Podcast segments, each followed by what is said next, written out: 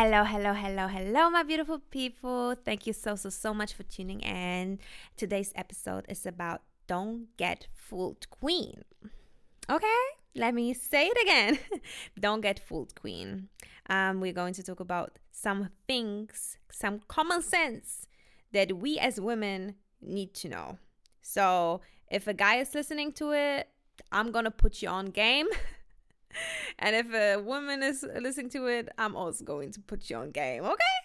So, um, fellas and females or women, listen carefully because this is this is an important one, and this is also, like I always say, a reminder to myself as well. So, yeah, let's get it started. We're going to start um, with the very first one. When you look good, you feel good. When you feel good, you attract good. And all of us, we know the situations. When we look good, when we come out of our manicure, our pedicure, when we get our hair done, when we get our lashes done, when we went to the gym, when we ate right the whole week, when we look good, skin is glowing, heart is full of love, we shine, we look good and we feel good. And when we feel good and when we look good, we attract so much better. And this is just a friendly reminder that we need to stay in shape. We need to stay in shape mentally, physically. We need to feel good. We need to do things that make us feel good. Um, because when we feel the best and when we look the best, we attract the best. And this is what we want. So, a friendly reminder to me and you who's listening to it right now let's do everything um, in our power to make sure we almost always, or at least when we feel like it, look good and feel good. So we can attract even better. Another one will be see their actions before their words. Now we come to the real tea, honey. Write it down, okay? I want your notebooks. I want your um journals, whatever you have right now, or even your phone. If you can write it down, write it down. See their actions before their words. Why is it so important? Compliments don't don't hold worth Sweet words don't hold a worth. And the reason why I say this is because men tend to tell us sweet words, kind words to make us fall for them. But the actions a lot of times isn't there. So the compliments and the sweet words are a banter or are a way to make us weak in the knees. and we as women, we need to be strong enough and smart enough to know when it's real, when it's genuine, and when it's just banter, when it's just flirty, flirty. Because at the end of the day, if they talk and they talk and they talk, but there's no action coming, this man won't be the man for you. This man won't be a solid, good man that will stand by your side. This man can only talk, and we don't want that. So you have to train your your mind, train yourself to not fall for these sweet, kind words. And I, and unfortunately, I'm going to be completely honest with you and myself as well. The compliments that these men are giving us, they give them to a lot, a lot of the other girls as well. To Keisha, Becky, to Stacy, whoever. Baby, you're not the only one. Trust me or not. This man is telling you, oh my God, you're so pretty. I have never seen a more beautiful girl than you. But five minutes before, he told Keisha the same thing. And now we all look down because we believed him and we are start start to blush oh my god he called me pretty he called me cute I'm so special. He said I'm special, and I believed him. We call our homegirls and be like, oh my God, he's such a romantic girl. These are only words. Only words.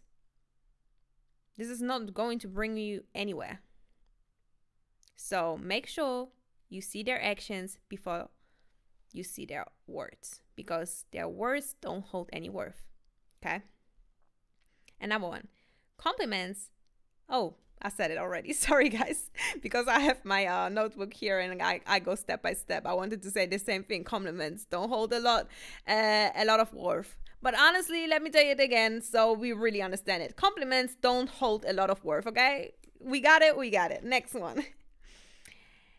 A man who is happy when you are happy is the man for you. And I speak in any type of situation even with friendships and with any relationship that you have going on in your life. A person who is happy for you and a person who is happy to see you happy is the person for you. It's the person you should keep around yourself or around in general. Because this person can do no harm. This person is genuinely happy that you are happy. So if you clock a man is genuinely happy because he can make you happy, this is a keeper. Okay? Because we don't want a man who's a secret hater or who is jealous of our own success. Right? So, a man who's happy for you and happy when you're happy is the man for you. Okay? set boundaries from the very start. Very, very, very early, we have to set boundaries. Don't be afraid of that. Because I see with a lot of women, and even myself sometimes, um, that we are too scared or too ashamed. And I honestly, I don't even know where the fear is coming from um, to set boundaries. Maybe because we think the person will leave us, or maybe we think the person will think bad of us. I don't know. But figure out for yourself why it's so hard for you to set boundaries from the very, very, very first start when you start dating a man. And figure it out and work on it. Um, because setting boundaries, not even only with with a partner, setting boundaries in your life in general, even setting boundaries with yourself is very important and we have to learn it. If you are unhappy with such behavior, you have to t- say it. Because at the end of the day, we also have to understand a man can't read our minds. No human being can we have to start communicating and we have to start saying what we really want. Tell him exactly how you want to be treated. And stand on it. What we say, what we say, we have to stand on business. And I mean it. Okay? Tell him exactly how you want to be treated. And we have to stand on it. Mm-hmm. Don't let this man show you twice that he doesn't want you. I know it hurts. I know it does. But, you know, unfortunately, we live in the social media generation, in the social media world. And social media taught us that we have so many options. But this is all a beautiful lie. Because we think when we are on social media, we think, oh, you know what? This man is texting me, this woman is texting me, this man is doing this, this woman is doing this. And we think we have so many options. And unfortunately, a lot of men and even women fall into this temptation. They fall into this beautiful lie that we have options over options. And this is when men tend to ghost you for another girl because maybe she has some nicer pictures on on the gram in his opinion. Maybe because she she said some nicer words to him. God knows why. But then this man comes back saying, "Oh, I don't know, some shit. Oh, I'm sorry. Uh, I couldn't text you for 15 days because I was asleep or something." or something irrelevant, obviously. A lie. Don't fall into this. Don't let this man show you twice that he doesn't want you. You have to learn it. You cannot take this man back like you're, I don't know. you're not a health center. You don't, you're you are not a therapist. You don't have to take this man back all the time. If a man wants to leave, let him leave.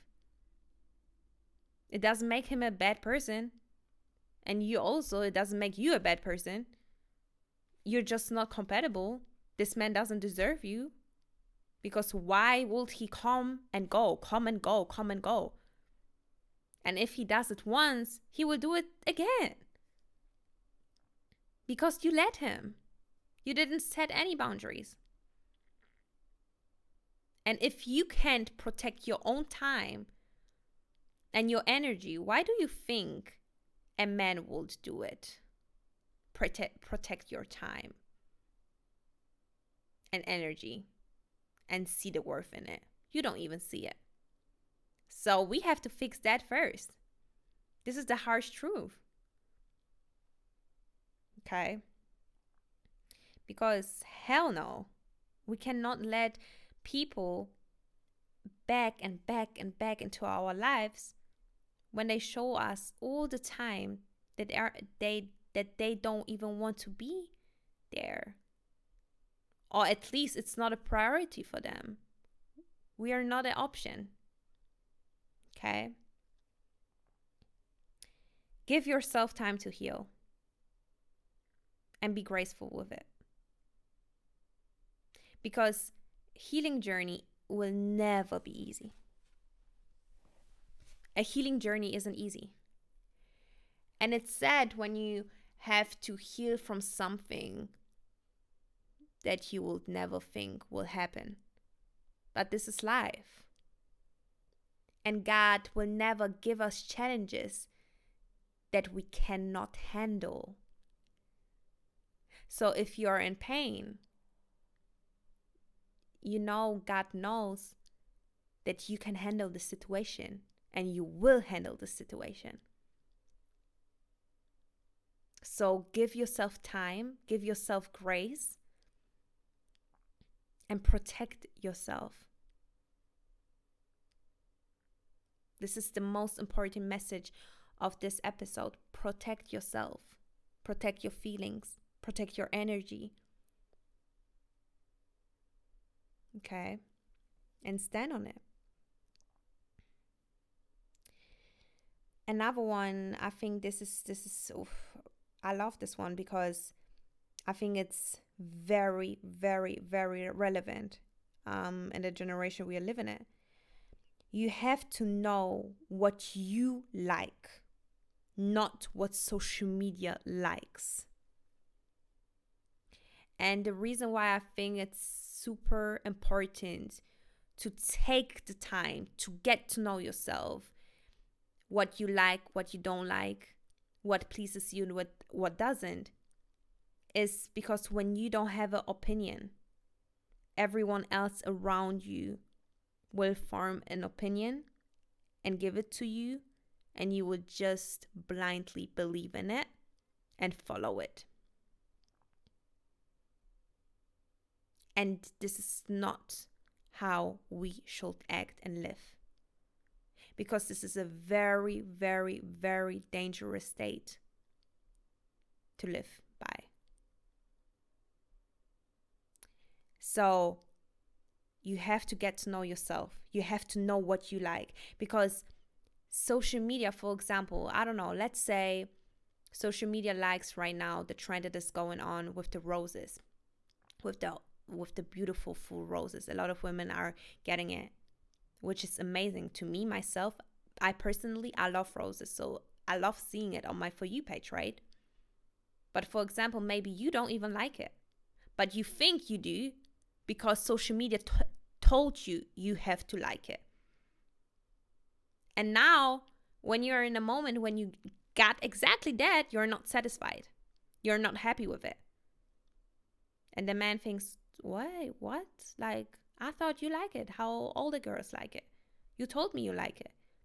And you can't even explain why you are unsatisfied. And this is because this is the opinion and the liking of the social media world, not yours. So take the time to know what you like. Okay? Build your own opinion.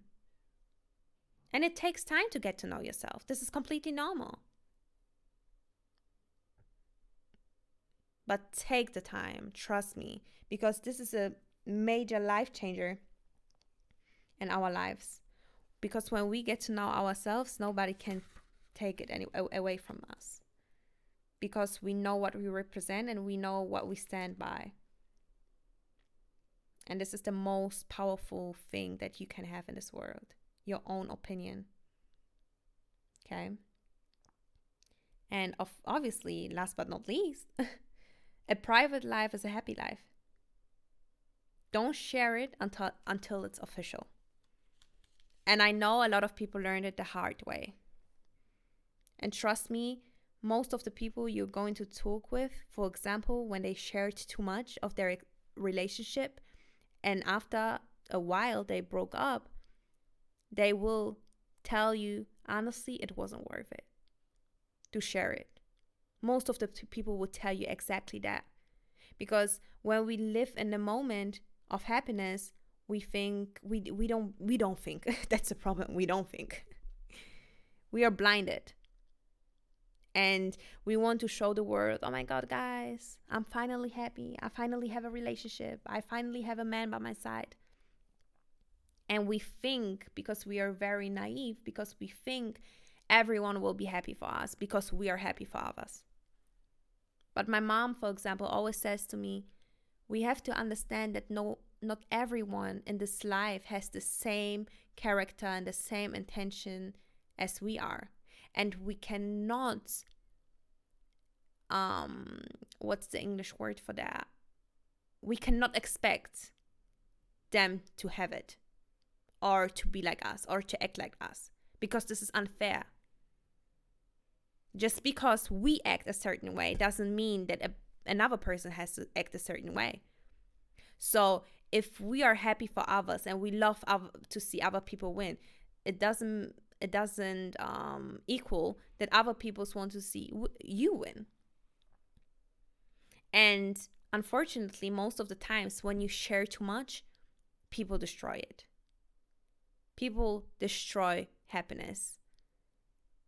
And especially things like a relationship to someone, I think it's such an intimate and such a private, or should be at least, private situation that you have with this person. And bringing people inside of this relationship will only make things worse. Trust me, you can learn it the hard way. And I'm sure a lot of people did. So try your best to live a private life. Don't share too much, not even with your closest friends. It is okay to have secrets because this is your life it is okay to protect things that are important to you, precious to you. It is okay. And it is even op- important. So try it. If it's hard for you, try it step by step. Just don't share. If you're outside with your friend the other day or the next time really try to not share too much. And once you figured out that honestly, you don't have to share it all the time, that privacy is key, you will realize ugh, it's super easy. But you have to get there if you're not already there. If you are already there, congratulations. congratulations, because a private life is a happy life, and too many things are too important and too precious to to post them and share them. So yeah. Thank you so, so, so, so, so much for tuning in, guys. I love you so much. And honestly, I appreciate every single one who's listening to the pod. And I wish you guys a beautiful day. And I see you next week, inshallah. Bye.